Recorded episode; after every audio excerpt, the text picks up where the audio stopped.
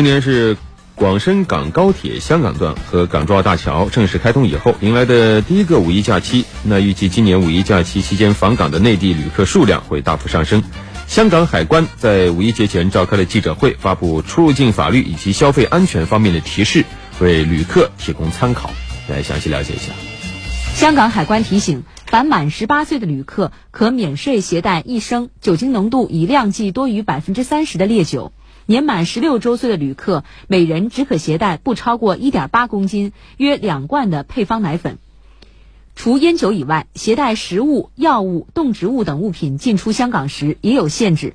另外，若旅客携带大量现金及不记名可转让票据，应向海关申报。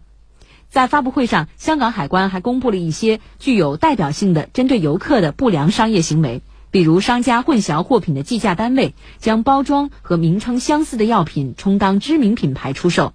将冒牌药品当作正货出售，以及以含糊方式标价，意图多收款项等。